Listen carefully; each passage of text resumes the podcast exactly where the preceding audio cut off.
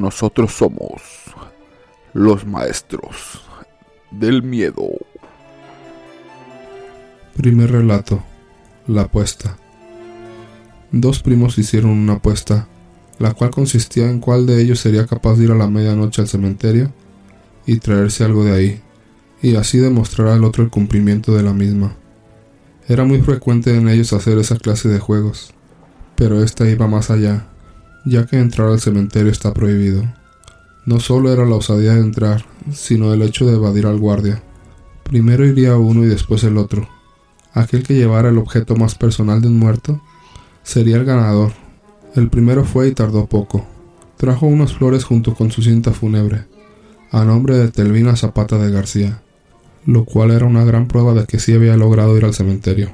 El primo, no queriendo quedarse atrás, pensó que de ser necesario abriría una tumba y llevaría un cráneo. Él no iba a perder, pensó. Al entrar en el cementerio, una inusual oscuridad cubría todo. La mayoría de las bombillas estaban apagadas. Sintió miedo. Sin embargo, avanzó resuelto a ganar la apuesta. Iba caminando con cautela para no ser escuchado por el guardia. Fue así que escuchó unos pasos atrás de él. Pensó para sí, me descubrieron. Perdí. Al voltearse ahí no había nadie. Sintió terror. La piel se le puso de gallina. Pero pudo más su orgullo. Se imaginó a su primo riendo a mandíbula batiente por su cobardía. Después de unos pasos más, escuchó un quejido.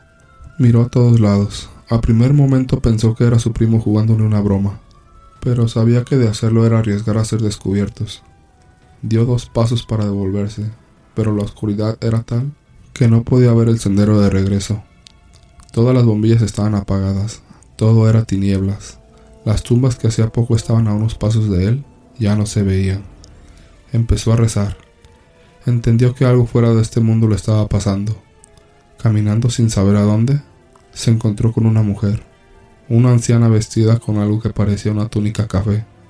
Se veía muy pálida. Él se sintió aliviado de estar acompañado. Le preguntó a la mujer qué hacía ahí. Ella respondió su pregunta. Le dijo en una voz muy suave que ella era Etelvina. Él supo de inmediato quién era, y sin decir una palabra más, corrió por el cementerio como loco, cayendo cada que había un obstáculo que él no podía ver. Logró salir del cementerio e ir a donde estaba su primo. Le exigió devolver las flores a la tumba donde las había tomado. El primo le dijo que lo haría, pero quedaba como constancia que había ganado la apuesta, y ni muerto dejaría de cobrarla. Se despidió con una mano, y en la otra llevaba el ramo de flores. Nunca más lo volvió a ver con vida. Al día siguiente lo encontraron muerto al lado de la tumba de Telvina. Un paro cardíaco lo había fulminado de inmediato. El médico decía que tal vez una gran impresión o susto lo había causado. Las autoridades investigaban que tal vez pertenecía a una banda de ladrones de tumbas. El primo no dijo nada. No podía descubrir el secreto. También sabía que se había encontrado con la difunta. Ese día que lo enterraron, pero por la noche, su primo lo sintió en su habitación. Empezó a rezar y a suplicarle que por favor lo dejara en paz. Él mismo sabía que era cobarde y no resistiría que lo visitara. Esto era cosa de cada noche. Lo escuchaba caminar. Si seguía así se iba a volver loco. Los pasos, la respiración, un susurro suave donde decía, Primo. Una noche sintió cuando se sentó en su cama y puso sus manos en la espalda. Tal fue el asombro que dio un grito que despertó a todos en casa. Le contó a su madre lo de las visitas de su primo cada noche. La madre le dijo que si tenían algún pendiente con él, debía cumplirle. Él recordó el dinero de la apuesta. Entonces fue y lo enterró al lado de su tumba. Pero de nada sirvió. Esa noche cuando estaba en su cama y pensaba que sería una noche tranquila, sintió un frío. Un frío de muerte. Él estaba ahí. El pendiente no era el dinero. Lo escuchó claro y llano en susurro. Primo. Rezó, rezó y lloró. Llamó a su madre y le contó la verdad de su apuesta. Al día siguiente fueron a la jefatura de policía y contaron la verdadera historia. Los policías descartaron al primo de pertenecer a una banda. A partir de aquel día, no volvió a escucharlo. Igual dejó el dinero enterrado al lado por si acaso. Segundo relato. A mis 15 años era rebelde. Siempre mencionaba al diablo. Mi hermana mayor me decía que dejara de llamarlo, porque un día se me podía aparecer. Yo soy de las muchas personas que tienen el maldito don de ver lo sobrenatural. Este don ha rondado en mi familia desde siempre, y yo lo usaba para asustar a mis compañeros de clases. Un sábado por la noche, estaba yo encerrada en mi habitación escuchando música mientras hacía una tarea de historia en mí siempre ha sido una costumbre decir las preguntas en voz alta, como si estuviera con alguien. Justo a las once once de la noche, dije en voz alta la siguiente pregunta. ¿Qué crees tú del por qué Dios permite que el mal exista? Tras decir esto, mi madre entra al cuarto y me regaña, cerrando mi cuaderno y mandándome a dormir. Yo solo di un suspiro pues no había respondido la pregunta. A las 3.33 de la mañana me levanté para ir al baño. Al regresar a mi cuarto cerré la puerta y me acosté, pero sentí una sensación muy extraña, como cuando alguien te está observando. No le tomé importancia, pero igual para asegurarme, me senté en la cama y prendí la lámpara de noche, diciéndome que no había nada. Me reí de mi paranoia, pero cesé cuando vi la puerta abierta. Me pregunté cómo podía estar abierta si yo la cerré al entrar. El pasillo estaba oscuro me levanté de la cama y fui a cerrarla. No podía dormir. Justo en ese instante escuché el seguro de la puerta. Creí que era la de mi madre, o había sido el producto de mi imaginación. Así que me acosté mirando al techo, y volví a sentir que alguien me observaba. Quien sea que esté mirándome, que se deje de juegos, que me dé la cara y me diga su nombre, o si no que se largue y me deje dormir, dije. Cinco segundos después no había pasado nada.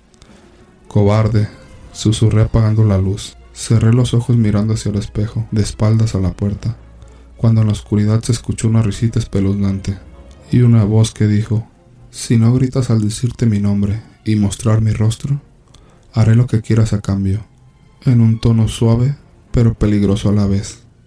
Los pelos se me pusieron de punta. Me dije que estaba soñando, ya que para mí ya me era normal tener ese tipo de sueños. Si no grito quiero que me resuelvas la última pregunta de mi tarea de historia, repliqué. Pero la voz se rió y me dijo, Eres valiente niña, me conocen con muchos nombres, pero el más común es con el que tú me invocas. Yo solo solté un jadeo con los ojos cerrados y recordé las palabras de mi hermana mayor. Una sensación me recorrió de los pies a la cabeza, pero me volví a repetir que estaba soñando y solté una risa muy grande. Dije, al que yo siempre invocaba era al diablo. ¿Ese eres tú? ¿El diablo? Paré de reírme. Era imposible que estuviera hablando con el diablo. La voz me respondió. ¿Con qué te parece gracioso, niña? Sí, estás hablando con el diablo, así que abre los ojos y mírame, me dijo con una voz muy intimidante y de ultratumba. Yo dejé de reír y temblé de pies a cabeza, recordando cuando le pedí que me diera la cara me quería arrepentir pero no me iba a echar para atrás. Respiré hondo y abrí los ojos de golpe, mirando al espejo. No les voy a mentir. Sé que dirán que miento, pero era hermoso. Era el pecado en carne y hueso. Creí que sería aterrador como muchos lo describían. Pero cuando lo vi a los ojos eran completamente negros. Su aura desprendía una maldad que te lava la sangre. No podía hablar. Me preguntaba cómo tanta belleza podía desprender tal maldad. Me dijo, sé lo que piensas. La humanidad a veces olvida que antes de ser diablo era un ángel. Soy el pecado, el rey del infierno, y tengo que reconocer que me has ganado. Y un trato es un trato. En ese momento no sabía a qué trato se refería. Quise preguntarle, pero antes de que pudiera me desperté. Mi madre tocaba la puerta llamándome a gritos. Abrí la puerta y me dijo, Hace una hora que te estoy llamando y no respondes. Creí que te había pasado algo. Le contesté, lo siento, pero pudiste haber entrado y despertarme, no quedarte gritando sola en la puerta. Mi madre se echó a reír, y antes de darse la vuelta me dijo algo que me dejó petrificada. Pero hija, ¿cómo querías que abriera la puerta si estaba con seguro? Desde que te levantaste al baño por la madrugada, en ese momento palidecí. La sangre se me heló y se me volvieron a poner los pelos de punta. Mi madre me preguntó que qué me pasaba. Le dije, mamá, yo no le puse seguro a mi puerta. Sabes que no me gusta ponerle seguro al dormir. Le conté mi raro sueño y juntas abrimos el cuaderno, descubriendo que la última pregunta estaba resuelta. Nos miramos entre nosotras con espanto. Fue así como confirmé que el diablo acude más rápido a tu llamado que Dios. Pero es más peligroso si no sabes lo que quieres.